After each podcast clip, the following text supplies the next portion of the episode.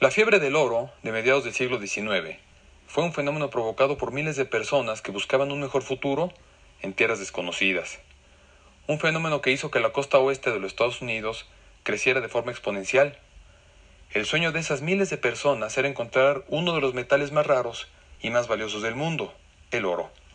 Más de un siglo después, un equipo de fútbol de la NFL, basado también en esa costa oeste, encontró un elemento raro y valioso que los hizo ganar y trascender. Un elemento que creó un sistema de juego que cambió totalmente la liga, haciéndola simplemente espectacular. Ese elemento era Bill Walsh y su creación fue la ofensiva de la costa oeste. Yo soy Mauricio Bianchini y esto es Detrás del Inmortal.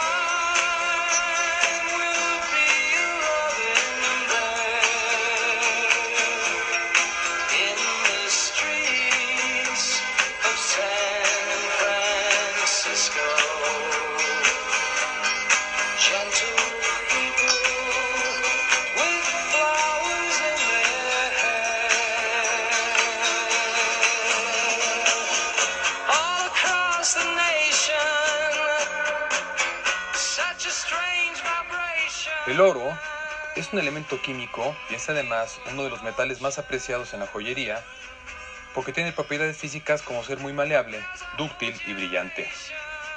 También es muy valorado por su rareza, ya que es un metal muy difícil de encontrar en la naturaleza.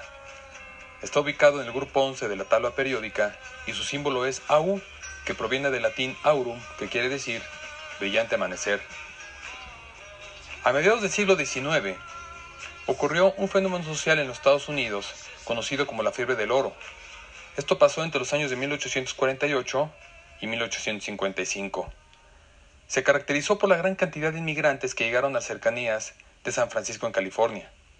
Este fenómeno comenzó cerca del pueblo de Coloma, que está ubicado en el condado del Dorado, también en California. Fue en Coloma en donde se descubrió oro el 24 de enero de 1848. Ese día, un capataz llamado James Marshall y sus hombres construían un molino de harina cuando encontraron pepitas de oro. A pesar del intento por mantener esto en secreto, la noticia se esparció, ya que el 15 de marzo el periódico The Californian publicó la noticia. El periodista que hizo la nota, Samuel Brannan, puso inmediatamente una tienda de suministros para todos los buscadores de oro que llegarían a la zona. El 19 de agosto de 1848, el periódico New York Herald fue el primero de la costa este que publicó la noticia del oro encontrado en California. El 5 de diciembre, el presidente James Polk confirmó este descubrimiento en un discurso ante el Congreso de los Estados Unidos. La noticia del descubrimiento de oro se esparció por todo el país y alrededor de 300.000 personas llegaron a California. La gran mayoría de los inmigrantes eran norteamericanos, pero la fiebre del oro atrajo también a decenas de miles de personas de toda América Latina, de Europa, Australia y Asia. Algunos de estos buscadores de oro llegaron de las regiones de Sonora y Sinaloa de México. Incluso en China, California era llamada montaña de oro. En esos años no era nada fácil llegar a California. Muchos buscadores perdieron la vida enfrentando las duras condiciones que encontraron en el trayecto a la costa oeste. Varias rutas entonces fueron establecidas a través del mar. Un viaje por mar desde la costa este llevaba de 5 a 8 meses, ya que era necesario recorrer 33.000 kilómetros para poder rodear todo el sur del continente americano.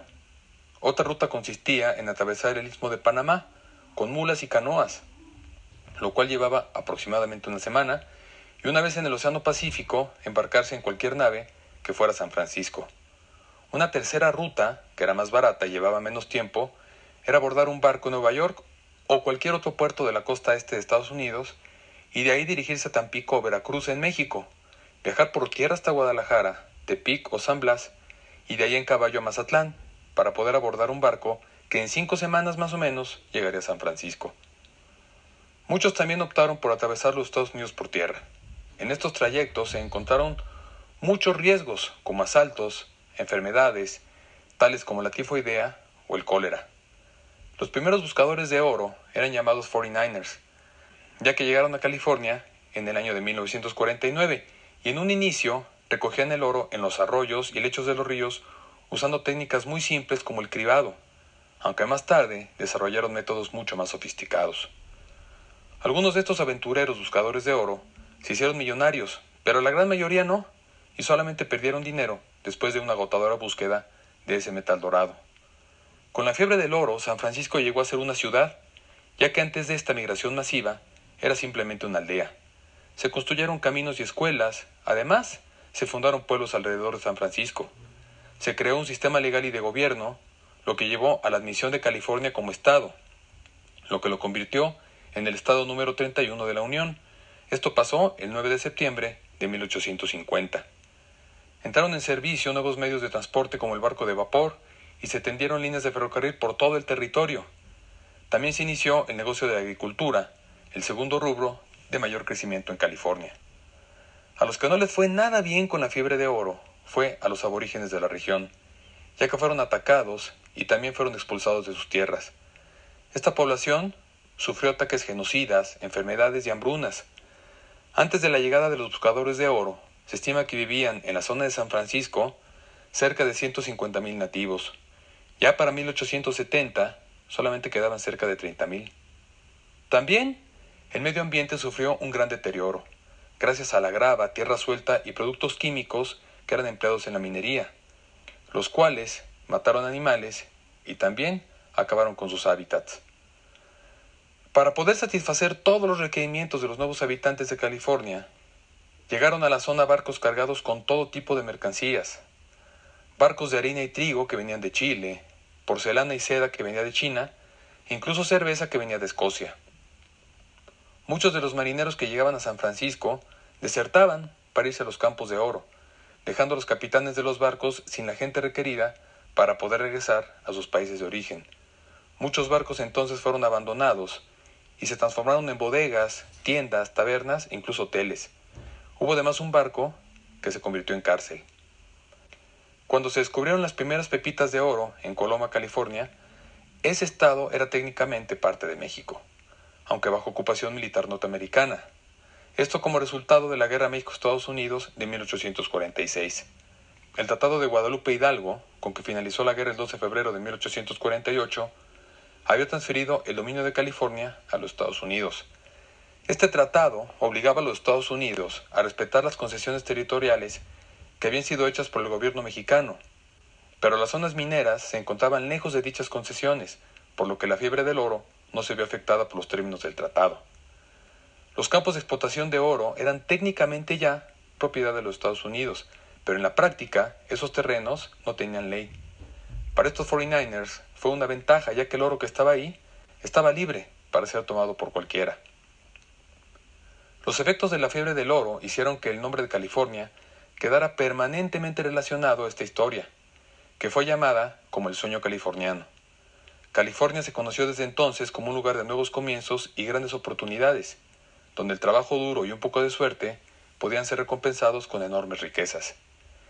El historiador H. W. Brands hizo notar que, en los años posteriores a la fiebre del oro, el sueño californiano se difundió por todo el país y formó parte integral del nuevo sueño americano.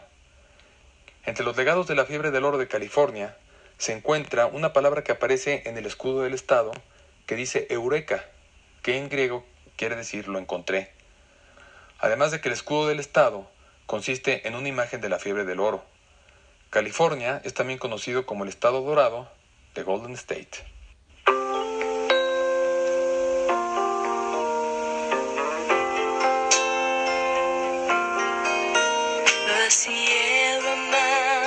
Rise up as you float down into LA.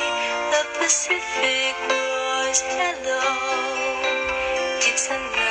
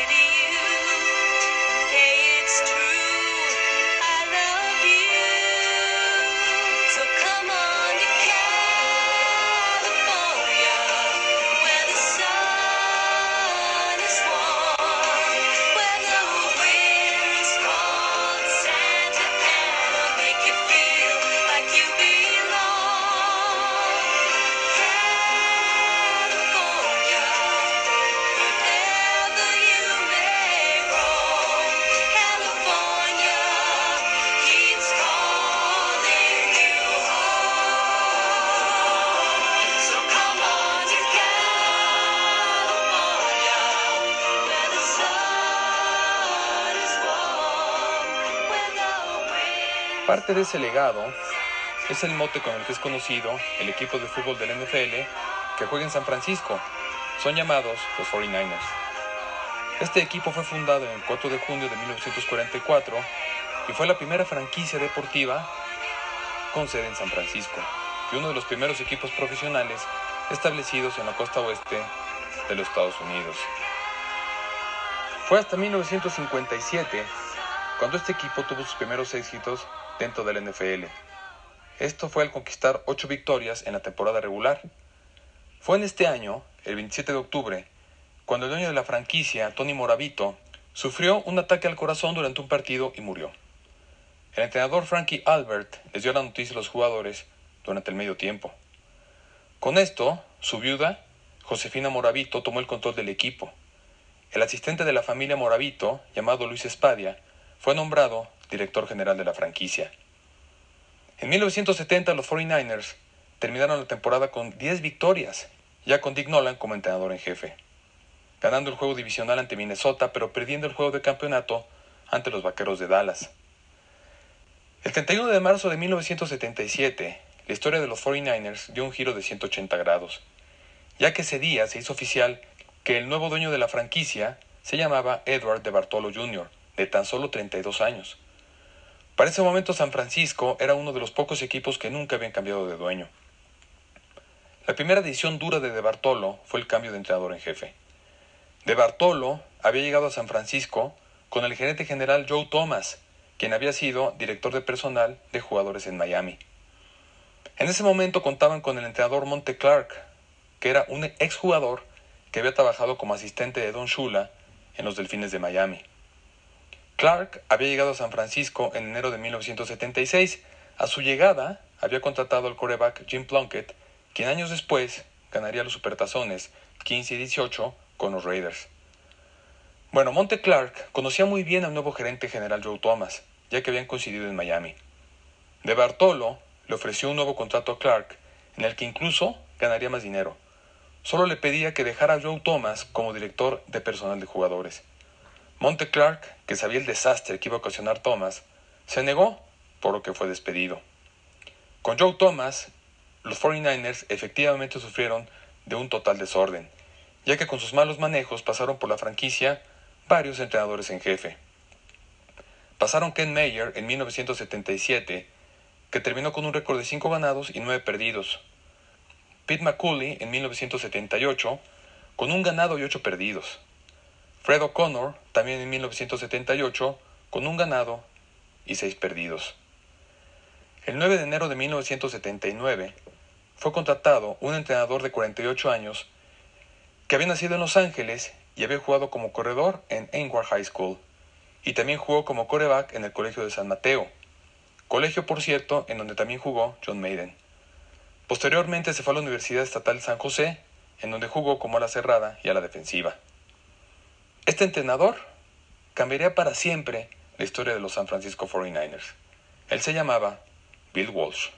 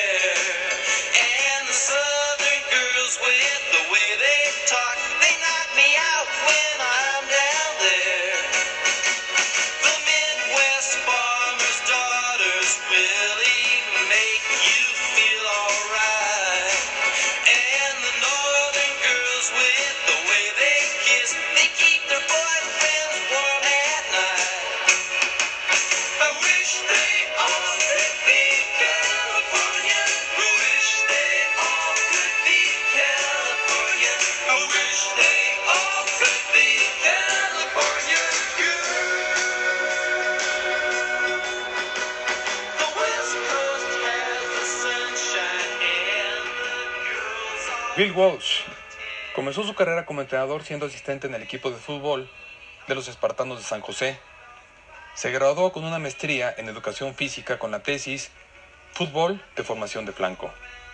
Posterior a esto, entrenó a los equipos de fútbol y de natación en la secundaria Washington. Esto fue en Fremont, California. Mientras estaba en este puesto, tuvo una entrevista que creo que cambió su vida, porque esta entrevista era para el puesto de entrenador asistente de la Universidad de California en Berkeley. Esta entrevista fue con Marv Levy, quien años después fuera el entrenador en jefe más ganador de los Bills de Buffalo. Marv Levy declaró acerca de aquella entrevista a Walsh, me impresionó mucho por su conocimiento, su inteligencia, su personalidad y por supuesto que lo contraté. Sin saberlo, se juntaban dos entrenadores futuros miembros del Salón de la Fama. A partir de ahí, Bill Walsh recorrió muchos equipos como asistente hasta que en 1977 fue contratado como entrenador en jefe de la Universidad de Stanford. Ahí permaneció dos temporadas. En Stanford tuvo éxito, ya que en 1977 tuvo un récord de 9 ganados y 3 perdidos y ganó el Sun Bowl. Y en 1978 un récord de 8 ganados y 4 perdidos con una victoria en el Blue Bonnet Bowl.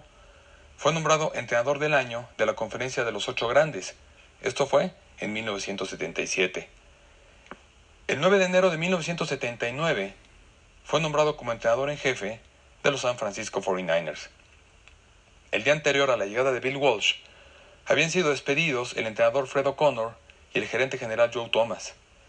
El equipo venía de una temporada terrible, esa de 1978, ya que terminaron con un récord de 2 ganados y 14 perdidos. Bill Walsh, al llegar a San Francisco, hizo que toda la organización cambiara la mentalidad y aceptara la nueva filosofía. En el draft de 1979, Bill Walsh pudo reclutar en la tercera ronda al coreback de Notre Dame, un jugador que tenía mucho talento, pero también algo muy importante. Era un coreback que jugaba muy bien bajo presión. Ese coreback se llamaba Joe Montana. La temporada de 1980, San Francisco inició con Steve DeBear como coreback, quien logró tres victorias consecutivas, pero después de una derrota 59 puntos contra 14 ante Dallas, Bill Walsh tomó la decisión de poner al joven Montana. El domingo 7 de diciembre, en un juego entre los Santos de Nueva Orleans, en el cual San Francisco perdía 35 puntos a 7 en el medio tiempo, Joe Montana apareció en la segunda mitad para darle la vuelta al marcador que terminó 38-35 a favor de los 49ers. Ganaba San Francisco y a pesar de terminar la temporada con solamente seis victorias, se vislumbraba ya lo que vendría muy pronto para esa franquicia. Bill Walsh comenzó a poner en práctica una ofensiva que en ese momento nadie había aplicado. Realmente Bill Walsh comenzó a usar su estilo de ofensiva desde sus tiempos de asistente en Cincinnati y posteriormente en Stanford. Tradicionalmente en NFL se decía que para ganar partidos y campeonatos los equipos tenían que correr el balón y tener una buena defensiva. Jugar por aire no era muy apropiado en el nivel tan alto del NFL debido a los riesgos que conlleva soltar el balón. Pasar el balón por aire envuelve un gran riesgo de tener muchos intercambios durante el partido. Los coaches de fútbol, conscientes de que el juego depende principalmente de la posición en el campo, deciden correr el balón sin ponerlo en riesgo. Además, cuando corres el balón hay mucho menos riesgos de que te veas afectado por condiciones climáticas, lo que en el último trimestre del año suele ser muy complicado, debido a la nieve, el viento y muchas cosas más. Para que correr el balón tenga éxito, se requiere una línea ofensiva dominante y una defensiva que sea capaz de soportar todo el peso del equipo. Esto puede ser muy desgastante en un nivel tan alto como en el NFL. En ese momento apareció Bill Walsh y dijo, creo que para esto hay otra opción, y entonces creó lo que se conoció como la ofensiva de la costa oeste. Esta ofensiva dicta que hay otras maneras de atacar una defensiva a través del aire que son mucho menos riesgosas. Una manera que permite tener menos intercambios de balón, tener más tiempo de posesión y principalmente mejorar la posición en el campo. El mismo Bill Walsh definió así la ofensiva de la costa oeste y dijo, busca que el ataque sea hecho horizontal y verticalmente. Un ataque de pases largos hace que la defensiva se abra un poco y cubra más las zonas profundas. Un ataque que lo hace horizontalmente, ayuda a que las coberturas sean hechas por los linebackers y a veces por el strong safety. Esto se hace usando los corredores y a las alas cerradas. En la ofensiva de la costa oeste, los corredores y las alas cerradas no son receptores de segunda opción o de escape. En esta ofensiva, los corredores y las alas cerradas son los receptores principales. Los pases son tirados a estos receptores y son generalmente pases cortos, pases seguros y muy rápidos para el coreback.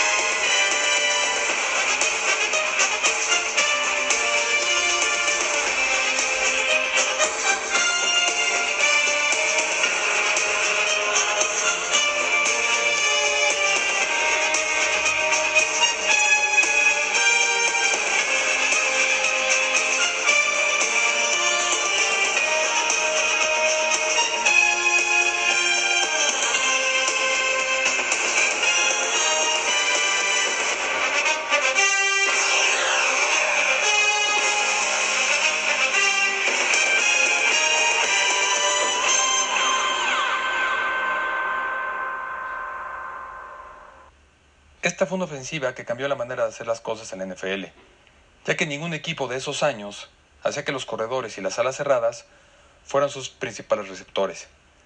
La combinación de un ataque vertical y horizontal hace que el campo de juego se abra y que la defensiva rival no sepa qué hacer o qué esperar en muchas situaciones. Con la ofensiva de la costa oeste, los ataques de los 49ers pasaron a ser ataques multidimensionales y por lo tanto muy difíciles de defender. Una vez que la defensiva rival es separada y está confundida, también es mucho más fácil correr el balón.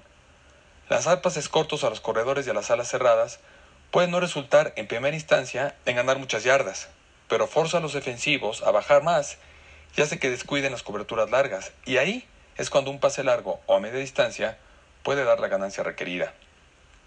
Para que esta ofensiva sea exitosa, se requiere de una muy buena sincronización, ya que intenta ser una ofensiva de bajo riesgo. El coreback trata de lanzar el balón lo más rápido que pueda, por lo que las capturas a ese coreback, así como los castigos a la línea ofensiva, como los holdings, se pueden evitar en un alto porcentaje. No es raro que un coreback tome solo tres pasos y lance el balón, por lo que la sincronización con los receptores debe ser perfecta. Si la jugada ofensiva funciona como se planea, debido a su rapidez, permite que la línea ofensiva no tenga que mantener por mucho tiempo sus bloqueos. El quarterback en la ofensiva de la costa oeste debe de saber manejar muy bien a su equipo. Debe ser exacto a la hora de mandar los pases, además de poder lanzar todos los tipos de pases que se requieran. Necesita leer muy rápido a la defensiva y mandar sus pases con igual rapidez. Por lo tanto, los receptores también deben ser muy precisos al marcar sus rutas y trayectorias de pase. Deben tener muy buenas manos y ser muy rápidos también en los cortes hacia adentro y hacia afuera para poder separarse de los defensivos y correr muy bien una vez que tengan el balón en su poder.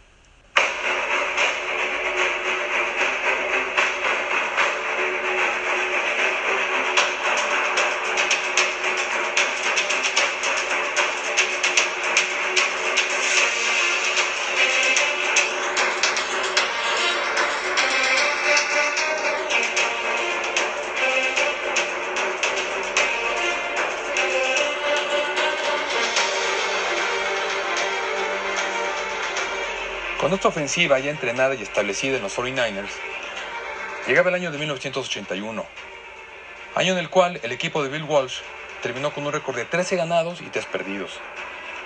La ofensiva de la costa oeste funcionaba y tenía como estelares a jugadores como Joe Montana, Ricky Patton, Freddie Solomon, Dwight Clark o el ala cerrada Charles Young. Entonces Bill Walsh se enfocó en mejorar a la defensiva del equipo y tomó la medida inusual de renovar a toda la secundaria con jugadores novatos y jugadores no probados, entre ellos Ronnie Lott, Eric Wright y Carlton Williamson, así como Dwight Hicks. Contrataron al veterano apoyador Jack Reynolds y al liniero Fred Bean, quienes se sumaron a jugadores que ya estaban en el equipo, como Kina Turner. En la postemporada derrotaron a Nueva York 38 puntos contra 24. Después a los Vaqueros de Dallas, en un juego muy cerrado, muy igualado, y fue en el último cuarto cuando Bill Walsh mandó una serie de jugadas por tierra, mientras que Dallas esperaba que San Francisco jugara por aire.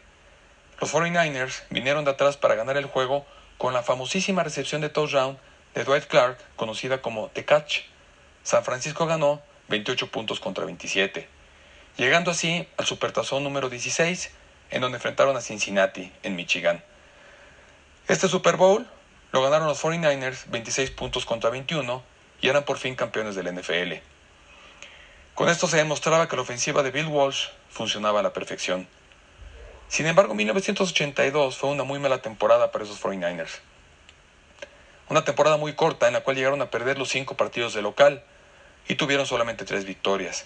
Sin embargo, esta fue la última temporada perdedora de los 49ers en los siguientes 17 años. En 1983 mejoraron de forma notable y consiguieron 10 victorias en la temporada regular, derrotando a Detroit en el juego divisional, pero perdiendo el juego por la Conferencia Nacional ante Washington 24 puntos contra 21. Para esta temporada, el puesto de coordinador defensivo recayó ya en George Sheffert, quien con el tiempo heredaría el puesto de Bill Walsh. Llegaba así 1984, un año en donde los 49ers hicieron una de las mejores temporadas de su historia. Terminaron con 15 victorias la fase regular, solamente perdieron un partido ante Pittsburgh. Gracias a la famosa ofensiva de Walsh, anotaron ese año 475 puntos, siendo el segundo mejor equipo de la liga en ese departamento. Ganaron el partido divisional ante Nueva York, 21 puntos contra 10. En el juego de la conferencia le ganaron a los Osos de Chicago. Y en el Supertazón derrotaron a Miami, 38 puntos contra 16. Entonces, nuevamente, 49ers se convertía en campeón de la NFL y la ofensiva de la costa oeste se convertía en leyenda. En 1985 sucedió algo muy importante para la historia de los 49ers. En el draft de 1985, en la primera ronda, Dallas tuvo la selección número 17 y San Francisco, como era campeón, tenía la última de la primera ronda. Bill Walsh quería sí o sí a un jugador que le venía siguiendo el rastro. Ese jugador era un receptor de la Universidad Estatal del Valle del Mississippi, al que apodaban World, es decir, mundo, debido a que no había balón que no pudiera atrapar. Un jugador que en 1983 había logrado el récord de recepciones con 102 y 1450 yardas, y que en 1984 rompió el récord de recepciones en la universidad. Los scouts de la NFL estaban maravillados con su talento. Tenía buenas manos, estatura y velocidad, ya que corría las 40 yardas en 4,7 segundos. Antes del draft, varios equipos lo contactaron, entre ellos Dallas, Green Bay, San Diego e Indianápolis. Al llegar al draft, Dallas lo quería sí o sí, pero ya atrás estaba Bill Walsh. Ya iniciado el draft, los 49ers enviaron su selección de primera ronda, que era la última, a Nueva Inglaterra, pero a esta oferta le añadieron su, selección de segunda ronda. Todo esto a cambio de obtener la selección de primera ronda de los Patriotas, que era la número 16, es decir, una antes que Dallas. Todos estos movimientos se hicieron para que llegara a San Francisco Jerry Rice. Era la pieza que terminaría por redondear este gran equipo. Solamente en su año como novato, Jerry Rice tuvo 49 recepciones para 927 yardas, con un promedio de 18,9 yardas por recepción. En diciembre de ese año, se le recuerda un partido contra Los Ángeles en el cual Jerry Rice tuvo 10 recepciones para 241 yardas. Esa temporada el equipo de Walsh terminó con 10 victorias y 6 derrotas, clasificando a la postemporada, pero perdiendo en el juego por el comodín ante Nueva York 17 puntos contra 3. Las temporadas de 1986 y 1987 fueron de récord ganador para San Francisco, sin embargo perdieron en el primer partido de la postemporada. También había comenzado, dentro del equipo, una gran rivalidad entre los quarterbacks Joe Montana y Steve Young, quien debido a lesiones de Montana estaba poco a poco ganando la titularidad. Cuando se jugaba la temporada del 88 y el equipo tenía un récord con el que probablemente no pasarían a la postemporada, el defensivo veterano ya, Ronnie Lott, juntó a toda la plantilla para una reunión en la que se dijeron de todo. Después de esa reunión, los 49ers derrotaron el lunes por la noche a los campeones de ese momento, los Pieles Rojas de Washington. Partido en el cual Montana ya se había recuperado totalmente de una lesión y volvió al puesto titular. La temporada terminó con un récord de 10 ganados y 6 perdidos, llegando a la postemporada, en donde enfrentaron a Minnesota en el partido divisional y los derrotaron 34 puntos contra 9. Enfrentaron entonces a Chicago y los derrotaron 28 puntos contra 3, llegando así al Supertazón número 23 en Miami. ¿Ante quién? Ante Cincinnati otra vez. Un juego muy cerrado en la primera mitad, la cual terminó con un empate a 3 puntos, convirtiéndose en el primer Supertazón que terminaba igualado en la primera media hora. En el tercer cuarto, Cincinnati con su quarterback Boomer Esiason en plan grande, anotaba puntos y fue en el cuarto cuarto cuando Cincinnati tomó ventaja por 3 puntos, 16 contra 13, por medio de un gol de campo de 40 yardas de su pateador, Jim Bridge. Solamente restaban 3 minutos en el reloj.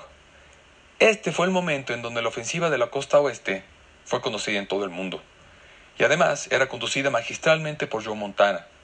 Los 49ers recorrieron 92 yardas en 11 jugadas que terminaron con la recepción de touchdown de John Taylor, cuando el reloj solo tenía 34 segundos. San Francisco nuevamente era campeón de la NFL.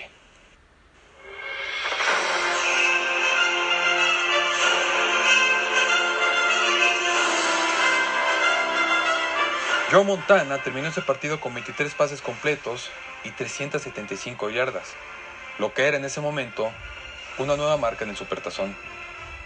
El jugador más valioso del partido fue Jerry Rice, quien atrapó 11 pases para 215 yardas, también estableciendo una nueva marca en el Supertazón. En este partido pasó algo muy curioso, ya que en la última jugada de San Francisco, antes de que terminara con la anotación de Taylor, cuando todos los jugadores tenían ansiedad, presión, nervios y veían a Montana con desesperación, Joe Montana demostró de qué estaba hecho. Con la mayor tranquilidad del mundo les preguntó, ¿en dónde van a celebrar? ¿Alguien de aquí conoce un buen restaurante? Con asombro sus compañeros le dijeron que iban perdiendo y que faltaban segundos. Montana respondió, sí, vamos perdiendo, pero no, pero no se preocupen, vamos a ganar. Ahí quedaba de manifiesto la categoría que tuvo Joe Montana. Después de ganar este título, Bill Walsh dejó el cargo de entrenador en jefe de los 49ers. El llamado genio, debido a su innovador sistema de juego, Bill Walsh él mismo planeaba las primeras 10 a 15 jugadas ofensivas antes de iniciar los partidos. En los 10 años de Bill Walsh en San Francisco, el equipo anotó, el equipo anotó 3.714 puntos, lo que da una media de 24.4 puntos por partido, la mayor cantidad de cualquier equipo en la NFL durante ese lapso. Bill Walsh seleccionó a Joe Montana, a Ronnie Lott, a Charles Haley y a Jerry Rice. También cambió una segunda selección de segunda y cuarta ronda en el draft en 1987 para poder adquirir a Steve Young. Si bien algunos de los jugadores no contaban con grandes capacidades atléticas, el sistema de Walsh hizo que dieran su máximo rendimiento. Para que la ofensiva de la costa oeste pudiera tener éxito, se debía contar con jugadores hábiles que pudieran darle más yardas a la jugada y no solo recibir el pase y ser tacleados. Un ejemplo de esto se dio en el Supertazón 23, cuando los 49ers avanzaron hasta la yarda 32 de Cincinnati con tres pases y además tres pases cortos. Uno de ellos fue a Roger Craig, quien recibió el balón y corrió más de medio campo. Después vino un pase a Jerry Rice, quien llegó en una escapada hasta casi la yarda 32, y al final otro pase a John Taylor para poder ganar el partido. Si los jugadores estaban sanos y en su posición, esta ofensiva funcionaba perfectamente y era casi imposible de defender. Hoy esta ofensiva ha evolucionado, así como las defensivas.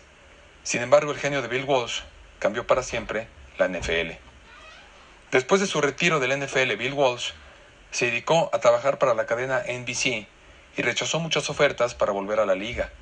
Solamente volvió a entrenar en Stanford en 1992 y ya para 1994 se retiró definitivamente del deporte activo. En 1996 regresó a San Francisco como asistente administrativo y posteriormente fue vicepresidente y gerente general de los 49ers de 1999 al año 2001. En el año 2004, Bill Walsh fue nombrado asistente especial en Stanford. También trabajó para su alma mater, la Universidad Estatal de San José, como consultor. Fue autor de tres libros, dio conferencias motivacionales y también impartió clases en la Escuela de Negocios de Stanford. En 1989 se le otorgó el premio Golden Plate de la Academia Estadounidense de Logros y para 1993 ingresó al Salón de la Fama del NFL en Canton, Ohio. En 1998 ingresó al Salón de la Fama del Estado de San José y también se le otorgó el premio de la Torre de la Universidad Estatal de San José, el premio más alto que da dicha universidad. Bill Walsh murió de leucemia el 30 de julio de 2007 en su casa en Woodside, California. Lo acompañaban su esposa Jerry y sus hijos Craig y Elizabeth.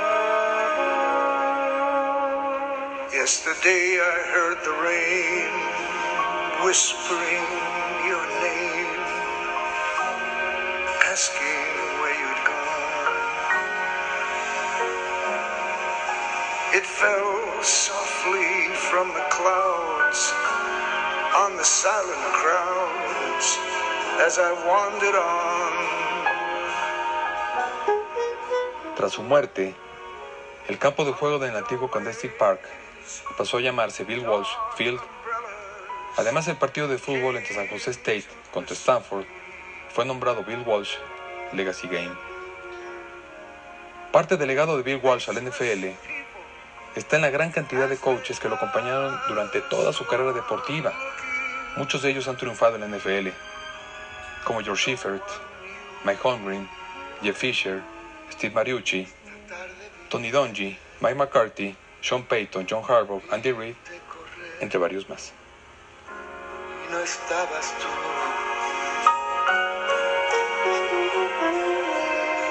El otoño vi llegar al mar cantar y no estabas tú.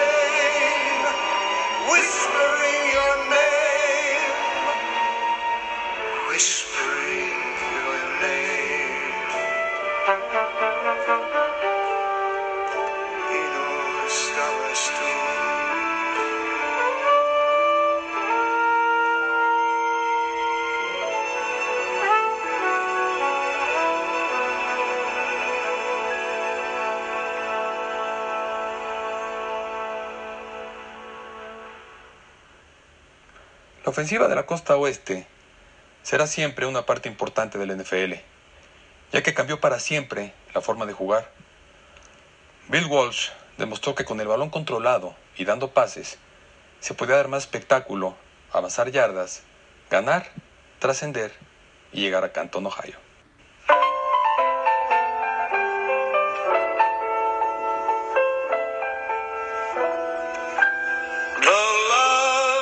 Of Paris seems somehow sadly gay. The glory that was Rome is of another day. I've been terribly alone and forgotten in Manhattan. I'm going home to my city